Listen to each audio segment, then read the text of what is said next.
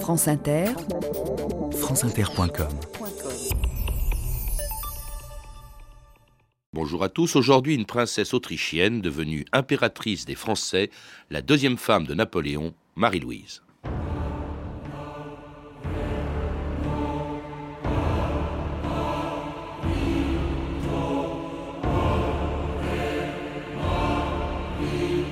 Les princesses sont des marchandises politiques. Napoléon. «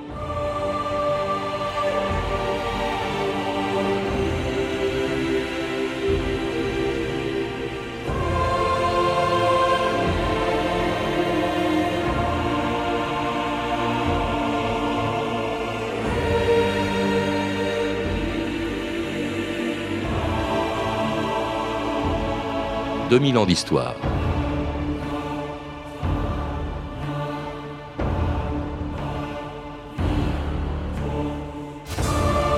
À quoi pouvait bien penser Marie-Louise de Habsbourg lorsque le 13 mars 1810, dans la cour du palais de la Hofburg, elle montait dans le carrosse qui devait la conduire vers un homme et dans un pays que toute son éducation lui avait appris à détester. Fille de l'empereur d'Autriche, elle partait en France pour y épouser celui qui allait faire d'elle une impératrice et la mère de l'enfant qu'attendait Napoléon pour assurer sa succession. J'ai épousé un ventre, avait-il dit un jour, après son mariage avec Marie-Louise. Mais il avait aussi besoin d'elle pour rétablir la paix après 18 ans de guerre entre l'Autriche et la France. Et c'est la raison pour laquelle, après la victoire de Wagram, il avait décidé d'épouser cette princesse autrichienne de 18 ans, devenue plus importante à ses yeux que sa première femme. Wagram est une victoire. J'ai failli tout perdre à Essling. La guerre peut reprendre à l'Est demain. Et qu'arrivera-t-il avec la moitié de mon armée bloquée en Espagne? J'ai besoin d'une longue période de paix à l'Est. Et la seule chance d'avoir cette paix, c'est un contrat de mariage entre la France et l'Autriche. Tu veux dire entre toi et l'archiduchesse Marie-Louise? Elle est jeune, elle. Elle n'aura aucun mal à te donner cet enfant dont tu rêves. Un héritier, enfin. Mais tout de même, comme tu as changé. Après avoir tout fait pour détruire les monarchies d'Europe. Voilà que tu vas coucher avec une couronne. Il ne s'agit pas de coucherie, Joséphine mais de la raison d'État.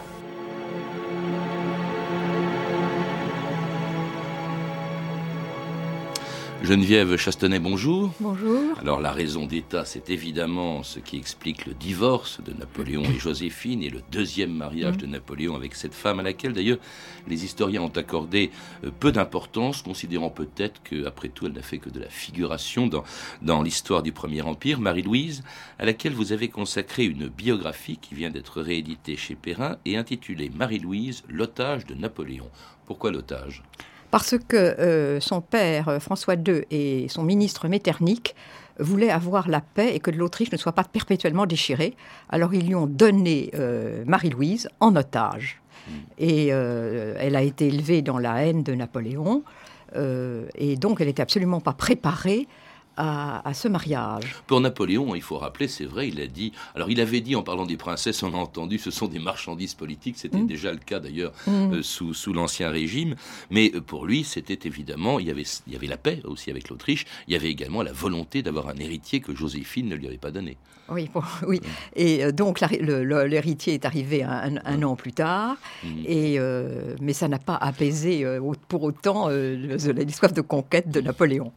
Alors vous avez dit effectivement que Marie-Louise, et c'est ça qui peut paraître mm. assez extraordinaire, euh, était un, gage de paix euh, mm. entre l'Autriche et la France, parce mm. que les deux pays étaient en guerre depuis 1792, c'est-à-dire à un an près la date de naissance de Marie-Louise, qui a vécu euh, toute sa jeunesse en état de guerre, si je puis dire, quand son pays était en état de guerre contre la France, et du même coup a été vraiment éduquée dans la détestation de la Révolution française. Il faut dire quand même que la Révolution française, c'est elle qui avait tué sa grand-tante, qui était tout simplement Marie-Antoinette. Oui, exactement. Mais alors aussi, euh, ce qui s'est passé dans cette, euh, un des motifs de cette haine, c'est les deux exodes en, Hongrie. C'était 1200 km chaque fois, ça faisait 48 000 km parce qu'il y a eu deux exodes, dans des conditions épouvantables, euh, des lits avec des punaises, c'était de la bise glaciale.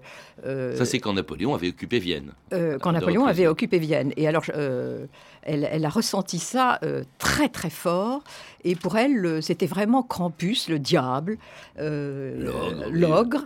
Et, rien ne pouvait euh, euh, imaginer qu'elle euh, puisse l'aimer. Hmm.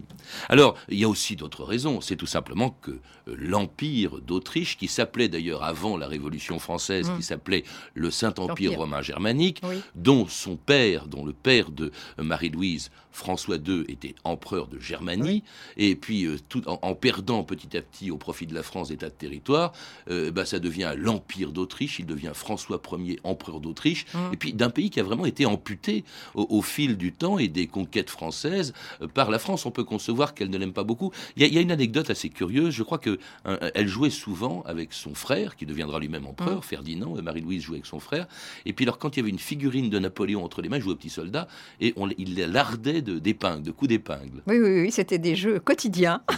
Enfin bref, rien ne l'a prédestiné à, Non, à- alors- à se marier à- avec, ouais. euh, euh, avec euh, Napoléon. Mais comment, dans ces conditions, est-ce que le père de Marie-Louise, euh, François euh, II ou François Ier, enfin François Oui. d'Autriche, l'empereur, a-t-il abandonné sa fille euh, à, à Napoléon? Ben, il n'avait pas beaucoup le choix. D'abord, il était très influencé par Metternich. Et en fait, il a vendu sa fille pour avoir la paix. Parce qu'il y avait un attachement considérable. Il y avait un attachement considérable euh, parce que d'abord la mère de, de Marie-Louise était une banquise, elle était très froide. Euh, elle, elle disait si jamais ma mère vous pouvez m'embrasser, cela me ferait plaisir. A Jamais un baiser. Il faut dire qu'elle avait eu 13 enfants, elle n'avait peut-être pas beaucoup le temps de, de- de les embrasser. Et euh, donc elle élevée donc dans la haine. Et puis tous les, tous les émigrés qui avaient à Vienne aussi. Elle voyait, le, elle voyait la guillotine sur, le, sur les, les boulevards de Vienne, Mm. les hosties euh, euh, que les soldats euh, français enfin, marchaient, ils marchaient dessus. Enfin, que des choses absolument monstrueuses. Alors quand, quand son père, au fond, elle se sacrifie, quand son père et Oui. Metternich lui disent tu vas Oui. épouser Napoléon, hein, c'était un peu le sacrifice oui, d'Iphigénie. oui, je puis, je vais me sacrifier pour le bonheur de l'État. Voilà ce qu'elle dit, ce qui est quand même très noble. Alors, elle épouse donc euh, Napoléon. Alors donc l'empereur Mhm. propose sa fille. Mhm. Euh, je crois que Napoléon avait hésité d'ailleurs entre la fille de l'empereur de, de- de Russie et la fille de l'empereur d'Autriche. Finalement, c'est Marie-Louise qu'il choisit sans la connaître. Mhm. Ils se marient euh, en l'absence les uns des autres, puisque comme le veut la tradition, il y a d'abord un, un mariage par procuration à Vienne le 11 mars 1810, avant donc que, que Marie-Louise vienne rejoindre en France son mari, qu'elle voyait pour la première fois le 27 mars 1810 à Courcelles-sur-Vesle, près de Soissons. Napoléon, qui d'ailleurs en la voyant est tellement pressé de consommer le mariage qu'il annule une réception qui avait été prévue le soir même. En accord avec le protocole, euh, Votre Majesté et Son Altesse l'archiduchesse euh, doivent honorer de leur présence un, un- un banquet. si- Annulé, ça sera Compiègne tout de suite. Oui, si, bien sûr.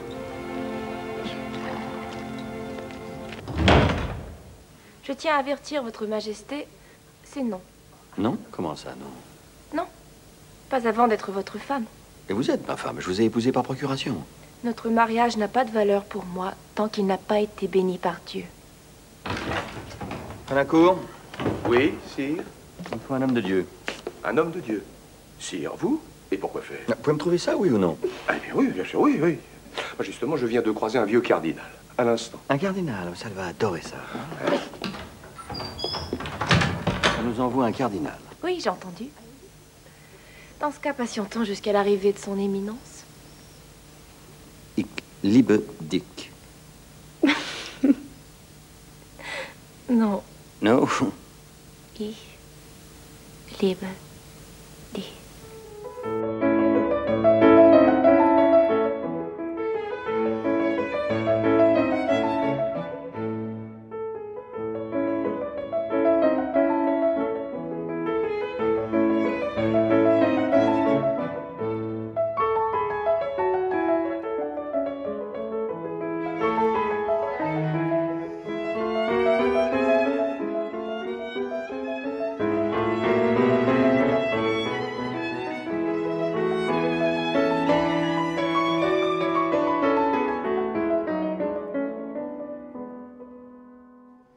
vous entendez une sonate de Ferdinando Paer, euh, Ferdinando Paer, une sonate dédiée à Marie-Louise, Ferdinando Paer, qui était son professeur de musique à Vienne. Et on a entendu avant un extrait d'un téléfilm d'Yves Simoneau avec Christian Clavier dans le rôle d'un Napoléon apparemment très pressé, euh, dites-vous, Geneviève Chastenay, de mm. consommer son mariage avec Marie-Louise, hein, au point d'annuler tout ce qui était prévu. Il y avait des fêtes, il n'est mm. pas venu. À la hussarde. À la hussarde. Oui. Euh, alors pour elle, c'était très nouveau puisqu'elle était vierge. D'ailleurs, il, s'est extasié de pouvoir montrer le sang de, sur les draps le matin. Enfin, c'est l'exaltation.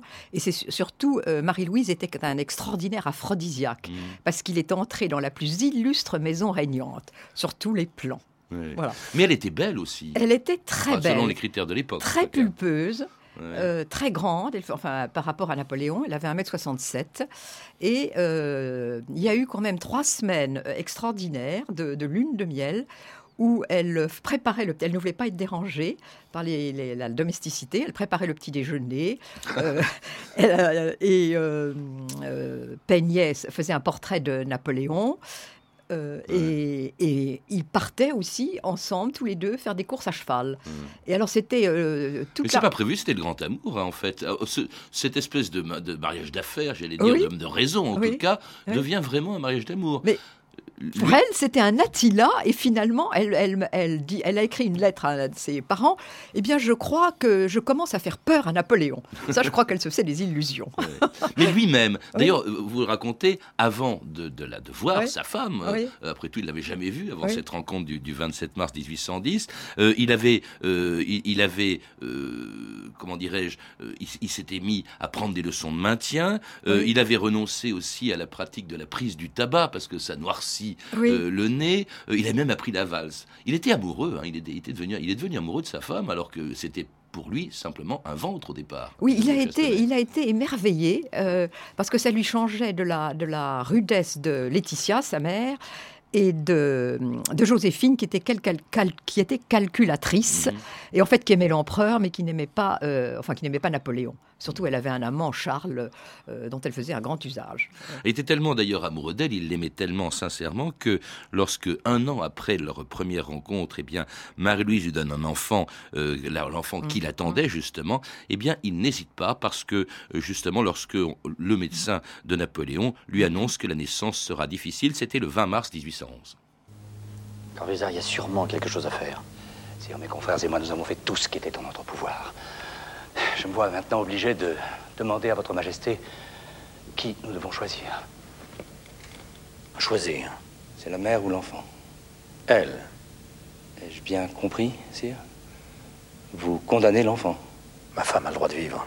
Certainement, sire, mais lorsque de douloureuses circonstances l'exigent, il est d'usage que les souverains... Si l'impératrice perd cet enfant, elle en aura d'autres. Aller.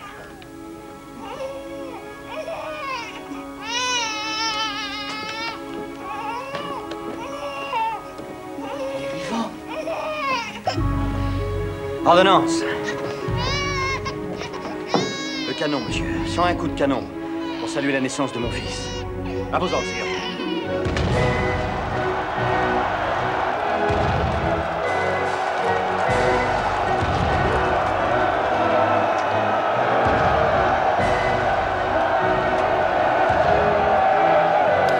C'était donc la naissance du fils tant attendu de Napoléon, le roi de Rome, l'aiglon, dont le mmh. destin, on le sait, sera tragique, euh, et qui a d'ailleurs failli très mal commencer. C'est vrai, je crois effectivement que euh, l'accouchement se présentait tellement mal mmh. que mmh. ce qui est assez rare dans ces circonstances, quand il s'agit justement d'un empire, d'une couronne, eh bien Napoléon a dit, bah, tant pis, il faudra sacrifier l'enfant euh, si la mère risque de mourir. C'était plein de bon sens, parce qu'en effet, il pouvait lui en faire un autre. Oui, mais en même temps, bon, c'était, ça prouve bien l'attachement quand même euh, qu'il avait pour elle. Comment est-ce qu'elle était perçue à la cour impériale? D'abord, quand elle est arrivée, euh, est-ce qu'elle a été bien accueillie en France, Geneviève En tout cas, elle, pas, elle n'a pas été bien accueillie par la fille des Bonaparte parce qu'elle disait elle n'est pas de notre sang. Euh, et Corse. de, oui, sans Corse, exactement. Et, Pourtant, elle est d'un sang quand même qui, alors, est, elle honorable. à la cour, comme Montebello, la comtesse de Montebello, euh, très perverse parce que son mari, le maréchal Lannes, était mort dans une guerre en Autriche. Elle en a beaucoup voulu à Napoléon. Elle s'est vengée sur Marie-Louise Mm. en lui donnant toujours des explications fausses pour les présentations des, per- des- des dames euh, euh, qui venaient euh, la voir. Et en revanche, pour les gens les plus modestes, elle a été très aimée. Parce qu'elle était, elle se sentait en confiance, parce qu'il y avait une espèce de, gentillesse euh, naturelle. Et quand elle se promenait sur le, enfin, dans le jardin des Tuileries, il y a beaucoup de personnes qui venaient et à qui elle parlait. Les, dames de la cour étaient un, euh, étaient un peu bloquées. euh, les nouvelles, peut-être, et les, les anciennes de l'aristocratie trouvaient qu'on ne leur rendait pas assez d'hommage depuis qu'une archiduchesse était, était impératrice. Donc populaire dans, le- dans le- dans le peuple, parce qu'on Oui. aurait pu se dire au fond que étant la petite euh, nièce de Oui. Marie-Antoinette, elle aurait reçu le même accueil. On se, se souvient, on sait que les Français détestaient l'Autrichienne, c'est-à-dire Marie-Antoinette, Oui. euh, la, la femme de Louis XVI. Et là, c'est pas le- ça n'a pas été le cas avec, euh, avec Marie-Louise. Non, ça n'a pas été le cas parce que d'abord, Marie-Louise a été élevée euh, à Vienne. Euh, d'une façon tout à fait bourgeoise, c'est-à-dire elle se promenait avec son père dans la rue, il faisait des, euh, euh, il elle jouait avec les enfants des domestiques. Il y avait un émigré qui était très étonné. Elle faisait un pas de deux avec le fils du cuisinier. Et donc, si vous voulez, euh, il y a une espèce de, de- c'est son côté naturel. euh, il n'y a pas d'espace euh, mondain. Enfin, Mais en même temps, c'est quand même, elle, elle descend d'une des plus grandes familles, d'un des Mm. plus grands noms Mm. d'Europe. C'est une Habsbourg. On sait que pour les Habsbourg, comme d'ailleurs toutes les familles régnantes et tous les Mm. princes de- d'Europe, les, la cour impériale, la noblesse de Napoléon, c'était vraiment des parvenus. D'ailleurs, il y a tout un chapitre où vous parlez de Marie-Louise chez les parvenus, au fond. Oui. Est-ce qu'elle-même ne, ne- ne se moquait pas un peu de toute cette noblesse très récente qui était celle de Napoléon? Oui, elle s'en moquait parce qu'elle disait qu'il y avait quand même beaucoup trop de décorations et que c'était quand même un peu, un peu extra- extravagant. Alors, elle s'en moquait avec euh, Hortense, euh, la femme de, Hortense de Beauharnais, donc la fille de Joséphine. Et, mais euh, c'était très rare parce qu'elle était très intimidée aussi par les repas qui n'en finissaient pas, par les balles euh, euh, où il fallait euh, être présente. Et elle trouvait cette. c'était tout, tout était très martial et militaire. Alors c'était assez fatigant. Une étiquette très, très rigoureuse, Oui, vous oui. le rappelez, Geneviève Chastenay. Et puis une vie quand même, bon, qui est évidemment fastueuse. Mais il faut rappeler qu'elle a été impératrice pendant quatre ans à peine. Elle Mm. épouse Napoléon en 1810 et elle ne le verra plus après 1814. Euh, et puis, euh, pe- pendant ces quatre ans, en fait, elle l'a très peu vu parce qu'il part constamment euh, en guerre. Mm. Ce sera le cas en 1812. Il part, euh, évidemment, dans cette désastreuse de- euh, campagne de Russie, après laquelle, d'ailleurs, son père, le père de Marie-Louise, l'empereur d'Autriche et Metternich, dont vous parliez, le ministre des Affaires étrangères d'Autriche, impose d'ailleurs de telles conditions de paix à Napoléon que la guerre va se déclencher entre la France et le pays d'origine de Marie-Louise. Vous osez m'intimer l'ordre à moi de renoncer à mes conquêtes en Europe et de ramener la France aux frontières qui étaient les siennes avant moi? Mais vous êtes fou. hein. Votre empereur est devenu fou. Vous croyez que je vais accepter ça? Votre Majesté est libre d'agir comme elle le souhaite. Mais si la France refusait de se soumettre aux conditions que nous lui proposons, l'Autriche, hélas, se verrait dans la douloureuse obligation de déclarer la guerre à la France. L'Autriche me déclarait la guerre. À moi Mais cela ne se peut pas, monsieur l'ambassadeur. Vous oubliez qui j'ai épousé. Venez donc que je vous montre quelque chose.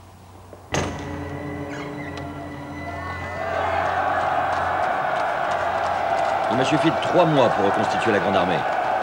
Voici un de mes nouveaux régiments. Ce sont des enfants anciens. Vous auriez tort de les mépriser, monsieur, car ces jeunes gens s'appellent des Marie-Louise. Ils portent le nom de ma femme, parce que l'impératrice est le plus sûr garant de la paix. Grâce à elle, du sang autrichien coule dans les veines de mon fils, et si votre empereur me déclare la guerre, il la fera du même coup à sa propre fille et à son petit-fils.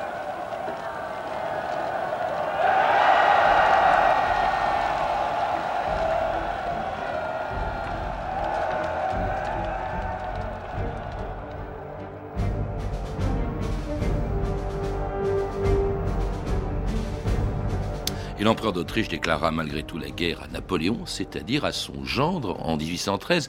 C'est quand même cornélien euh, pour, euh, pour Marie-Louise euh, Geneviève Chastenay. Elle doit choisir entre son père et son mari? Oui, mais elle a, choisi, elle a choisi Napoléon contre son père. Bien que le, tous les engagements pris par Napoléon au mariage de restaurer l'Autriche n'ont pas été tenus. Alors c'est quand même une, forme d'héroïsme euh, extraordinaire. Mmh. Euh, de ne, elle, est complètement, euh, elle est française, bien plus française que certains Français qui ont quitté le bateau quand il faisait haut. Mais tellement française d'ailleurs que Napoléon, quand il part justement mmh. faire la guerre à l'Autriche, à la Russie, Napoléon fait d'elle la régente. C'est-à-dire qu'en fait, euh, en son absence, c'est en principe elle qui doit gouverner la France. Oui, et, elle le fait avec beaucoup de, euh, de conscience. Par exemple, elle fait un discours au Sénat pour euh, raviver les, les, ardeurs, et ça finit comme ça, l'empereur, la patrie et l'honneur vous appellent. Hmm. Donc, remuez-vous au lieu de, discuter. Mais alors, Est-ce qu'elle avait le goût de la politique? Mais elle l'a pris. Euh, parce qu'elle a, par exemple, euh, elle a, hum, elle a, au moment des retours des blessés, elle a, elle a demandé au, qui, euh, elle a demandé de, qu'on mette tous les châteaux, tout le mobilier des châteaux aux environs de Paris euh, pour les blessés, de faire revenir les lits, les matelas, euh, parce qu'ils arrivaient sur de la paille pourrie dans des, dans des, dans des charabans. Tout ça n'était pas prévu. Et elle a très bien euh, prévu et, géré le, retour de ces, de, de, ces blessés. Et elle, Mais elle était mal entourée, dites-vous. parce que quand elle est régente, en mmh. réalité, Alors, elle il y a à côté d'elle, il, il, y a quand même. Alors, il y a Cambacérès qui a qui a peur de perdre sa fortune, euh, Lebrun qui est euh, nul, euh, Joseph, le, frère, que Napoléon disait c'est une femme entre ses frères ou c'est un pygmée qui veut se grandir. Mmh. Alors déjà trois. Ensuite il y a Talleyrand qui sait toujours de quel côté sa tartine est beurrée, donc il filera chez les Bourbons. Et Savary euh, qui était un crétin fini, puisqu'il a été emprisonné par le général Mallet, euh, euh, qui avait dit que Napoléon était mort et qu'il fallait faire un gouvernement provisoire. Hmm. Bref, des gens prêts à trahir, alors qu'elle reste fidèle, reste fidèle, à, son mari. Et elle, quand elle, elle est partie, elle a dû quitter Paris, ça a été un, un déchirement pour elle. Vous devez quitter impérativement Paris à l'instant. Quoi? L'ennemi vient d'arriver aux portes de la ville. Tous nos ennemis, les Russes sont là, les Autrichiens, les Prussiens. Je vous en prie, prenez l'enfant et fuyez. Fuir? Si je fais cela, la population risque de croire que nous l'avons abandonné. Madame, c'est un ordre de l'empereur. Daté du 8 février 1814. Si l'ennemi était en marche sur Paris avec impossibilité pour nous de résister, et c'est exactement la situation, madame, alors faites partir ma femme et mon fils. Rappelez-vous que je préférais savoir mon fils noyé dans la Seine plutôt qu'entre les mains des ennemis de la France. C'est l'écriture de Sa Majesté, vous la reconnaissez. Une voiture est en bas qui vous attend. Bien, allez chercher le roi de Rome et apprêtez-le pour un voyage. Mais je tiens à vous dire, j'essaierai de rejoindre l'empereur où qu'il soit. Il ne supporterait pas d'être séparé trop longtemps de son fils. Et elle va effectivement euh, euh, partir de Paris alors qu'elle comptait y rester. Pourquoi est-ce que Napoléon ne voulait pas euh, que sa femme vienne le retrouver alors qu'il était à Fontainebleau, par exemple, Geneviève Chastenay bah, C'est très mystérieux parce que c'est complètement suicidaire. Euh, et elle est partie des Tuileries, la mort dans l'âme et les larmes aux yeux. Elle, et alors surtout, quand elle est allée à Blois, elle s'est fait rançonner de tous les bijoux euh, euh, par un, complice de Talleyrand. Alors ce qui est tragique, c'est que Napoléon abdique, il est envoyé à l'île d'Elbe. Elle-même est convaincue par son père, l'empereur d'Autriche, qui lui dit mais viens à Vienne avec ton fils. Et c'est effectivement là qu'elle va se retrouver, sans plus jamais revoir d'ailleurs Napoléon, euh, qu'elle n'a pas, qu'elle pensait rejoindre, rejoindre l'île d'Elbe. C'est lui-même, d'ailleurs, je crois qu'il ne souhaitait pas. Il a préféré faire venir sa, maîtresse, son autre maîtresse, Marie Walewska.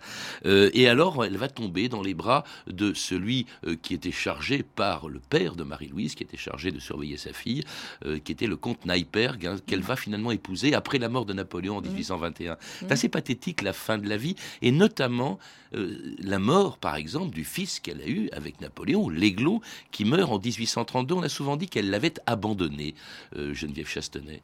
Écoutez, c'est absolument faux, euh, parce que j'ai vu toutes les lettres que quand, Marie-Louise était à Parme, qu'elle écrivait à Dietrich Stein euh, sur la façon d'éduquer son enfant, de ne jamais de lui parler des, batailles de, Napoléon d'une façon tout à fait positive, mais lui montrer que son ambition l'a conduit, du, l'a conduit à l'exil.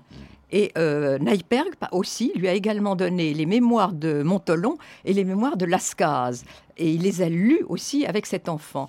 Donc, euh, si vous voulez, rien n'a été occulté de la personnalité de, euh, de, Napoléon. Sauf qu'elle vivait loin de lui parce qu'elle était duchesse de Parme, elle était devenue après la, mmh. la guerre contre la France duchesse de Parme, et, elle mourra euh, assez âgée, enfin pour cette époque, mm. en, 1847, à 56 ans. Il faut rappeler quand même que sur ces 56 ans, elle n'a passé que 4 ans, et encore le voyait-elle très peu, euh, avec euh, Napoléon, et elle était enterrée quand même à Vienne, dans la crypte des Capucins, où se trouvent tous les Habsbourg. C'est assez étonnant, je crois que vous y êtes allée, Geneviève Chastenay. Il y avait des violettes. Il y a toujours des violettes sur le tombeau de Marie-Louise. Je suis allée plusieurs fois à la crypte des Capucins, et c'est quand même très, très émouvant comme euh, à Parme, tous les taxis, les cars, les monuments ont des portraits euh, de Marie-Antoinette. Quand je suis allée à Parme en 1984. De Marie-Louise, vous de, de, de Marie-Louise, je vais dire.